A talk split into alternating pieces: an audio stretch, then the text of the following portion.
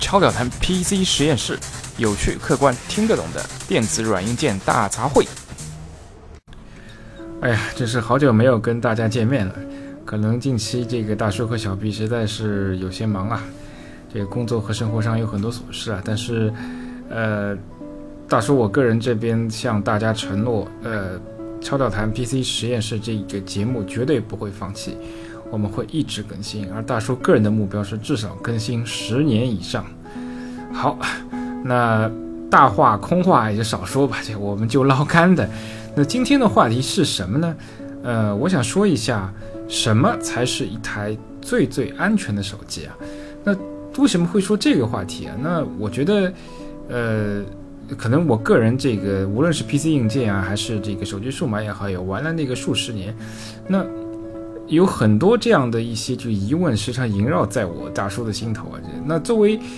呃 PC 来说，因为它是基于一个开放型的构架，那呃安全不安全的话，当然也会有一些这个类似于这个硬件安全等级的这个这样的一些设备啊。因为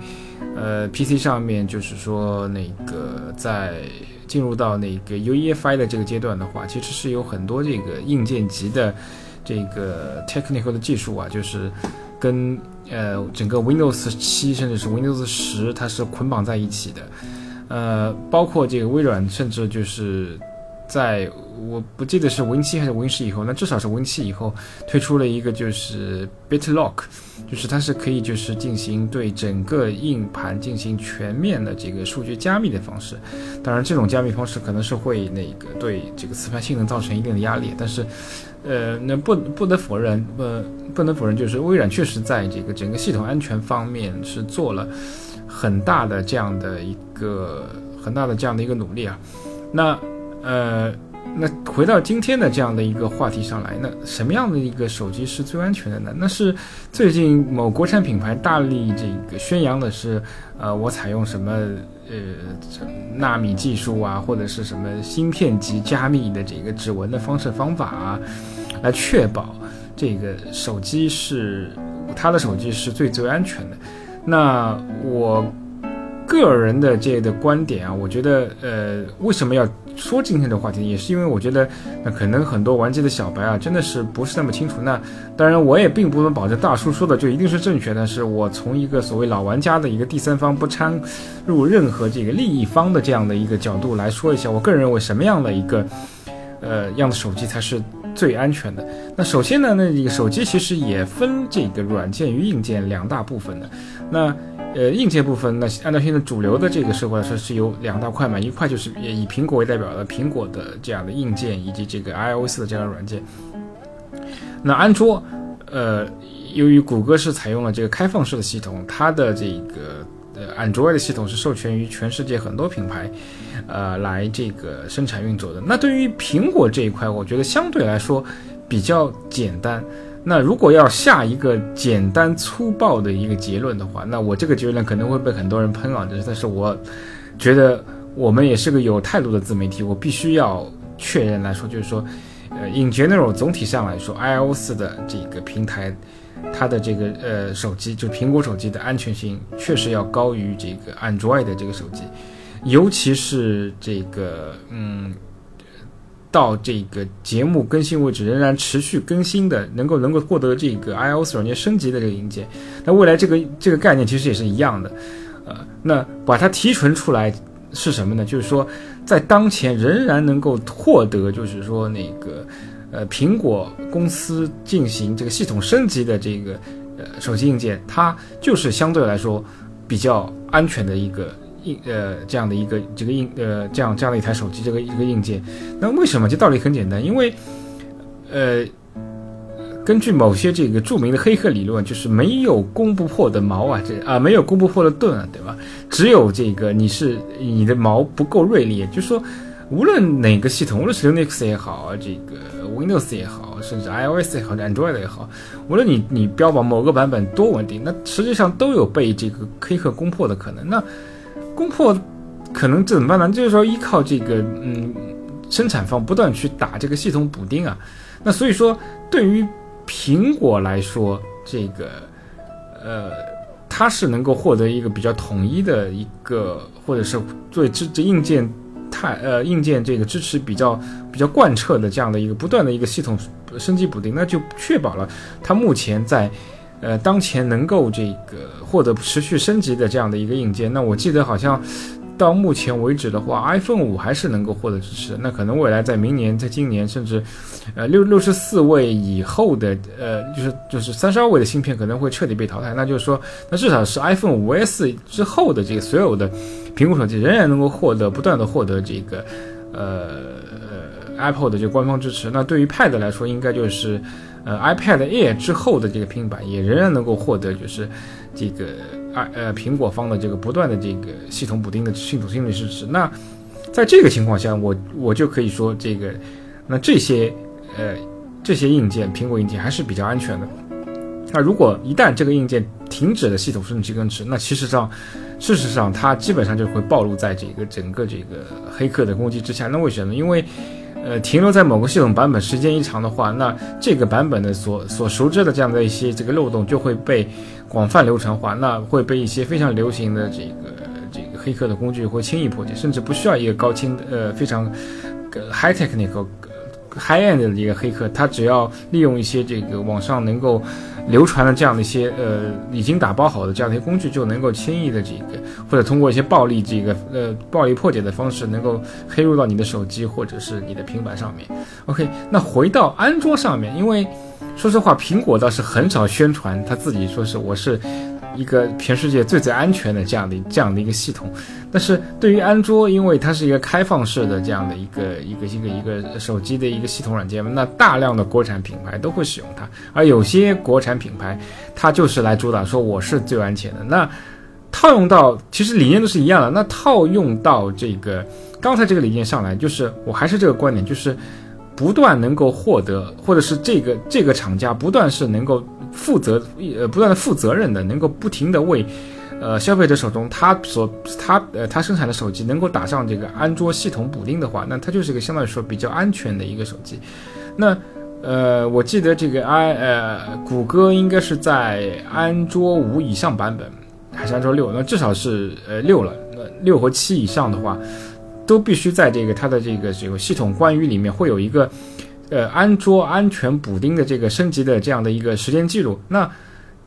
一般情况下来说，你这个时间点越是靠近现在当前的时间点的话，说明你这个系统补丁升级的话，越是越是越全面的，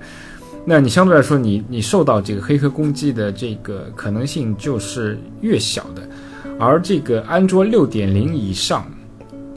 我记得也提供了一个全盘加密的功能，那。呃，对于这个系统的安全层级，其实它它就就有点类似于这个 Windows 上的这个 BitLock 的功能啊。我觉得还是确实也是，呃，比安卓的五点零之前的系统要要安全一些吧。就是，呃，那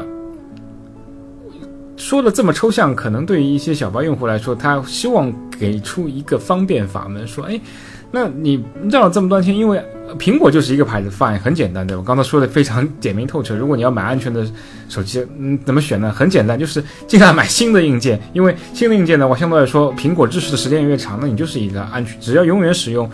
仍然能够升级到呃 iOS 下一版本的这个这个硬件的啊呃苹果的这个手机和平板，那就是确保就是能够最安全的，没有问题。那安卓的话，品牌和这个系统版本的非常非常的这个杂乱无章啊，那。呃，我这里也不怕那这个冒天下之大不韪啊，说别人要喷我是枪手的话，那大树一贯的观点来说，其实原理还是那些原理啊，就是你这个手机只要能够不断获得这一个手机品牌的系统升级，有呃它的升级不光光是改进修正一些所谓 bug，还改进一些体验的话，最关键是什么？就是说它的一个安卓系统补丁是能够获得升级的，那它就是一个相对来说比较安全的手机。那最简单，小米。呃，小米它基本上它的主流硬件能够支持两年左右嘛？那在这个两年之内，呃，根据我自己使用这个 MIUI 的这个特性来说，它确实是，嗯。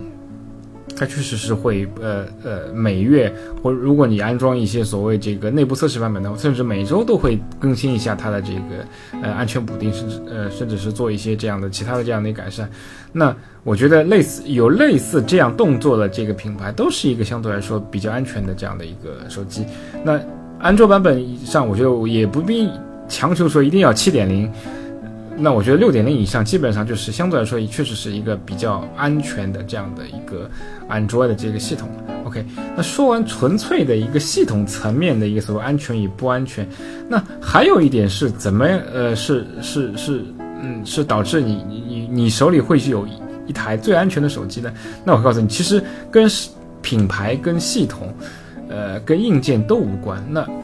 只有当一个人有良好的手机使用习惯的时候，对吗？那他这个手机就是一个，呃，就是一个非常安全的手机。那是什么呢？其实还是老生常谈，跟 PC 平台上面其实有异曲同工之妙。那就是说，呃，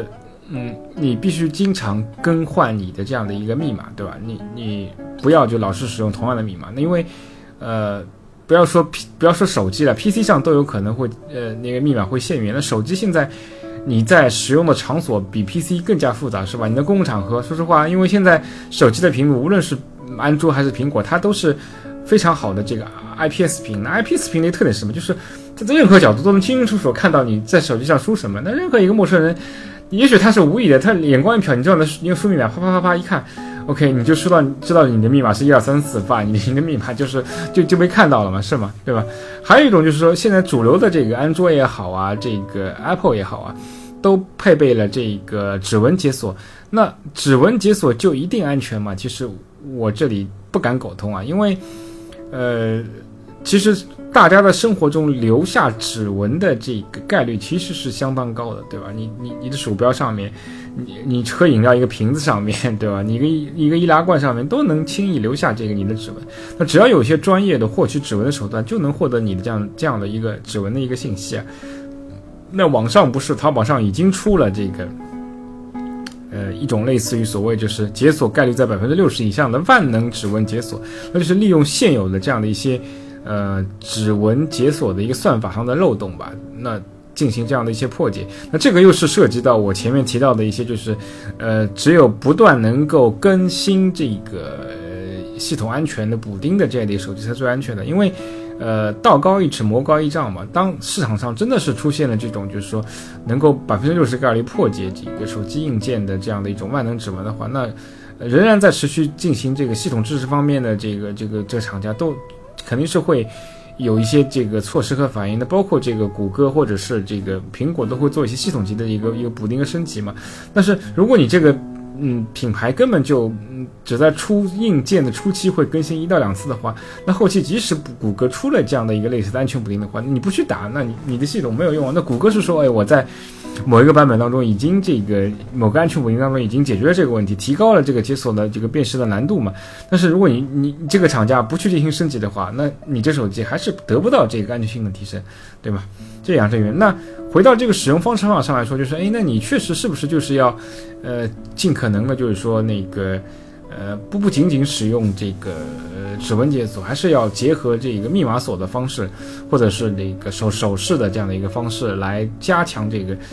这个保密的这样的一个程度啊。那还有一种呢，那个在安卓里面，我觉得也可以稍微提，就是说，呃，安卓六点零以上很多的这个所谓，无论是这个原版啊，还是这个一通过一些就是呃第三方的 APP 啊，还是某些这个就类似于 MIUI 啊，或者是其他的一些像 Flyme 啊这种这种呃。开发的比较好的这个第三方的安卓的这个系统啊，它都提供了这个 A P P 级别级别的加速，就是说我要打开某个 A P P，它还是要再输入一次这个密码，对吧？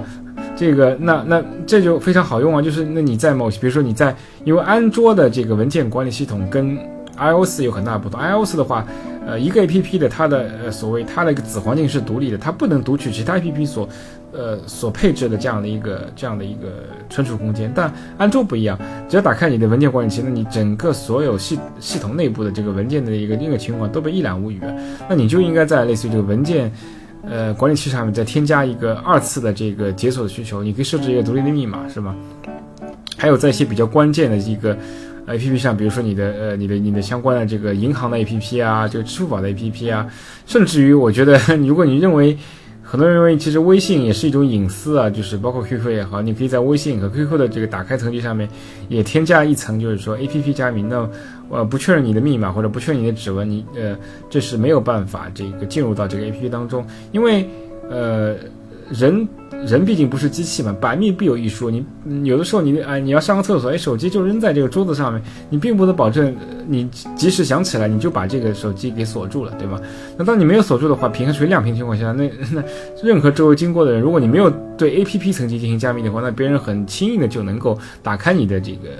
这个微信啊，就看到你的这个隐私的这个信息啊，是吧？那至于什么信息是隐私的，我这里也可以做一个无限的遐想，对吧？是吧？比如说你的女朋友看到你跟某个这个这个女同学啊，这个这个女性朋友啊，有有有有有有一两句这个所谓这个比较啊打引号的暧昧的这个词语，那就大发雷霆。你说那你是冤嘛？是不是？如果你你加上了这样的一个 加密的这个流程，那至少嗯这个问题可能就不会爆发，是吧？那有些这个别有居心的这样的一些。打引号的朋友是不是通过窥测你的这个是，就支付宝来来来做一些转账动作啊，是不是导致你这个血本无归啊？这个以前在网上各种各样的新闻当中也也并不鲜见，是吧？所以是所谓害人之心不可有，防人之心不可无。那多加一层密码，特别是在一些较为敏感的财务敏感啊、个人隐私敏感的这 A P P 上，再加一层这个保密的这个措施，我觉得还是呃非常有必要的。OK，那节目到这里，我就是。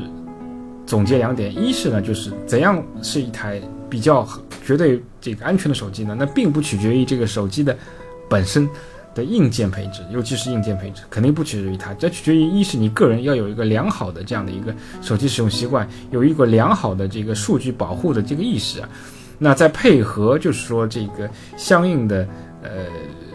手机的这个软件硬件提供了这样的一个不同层级的加密功能啊，还有就是它在对于底层来说，它能够，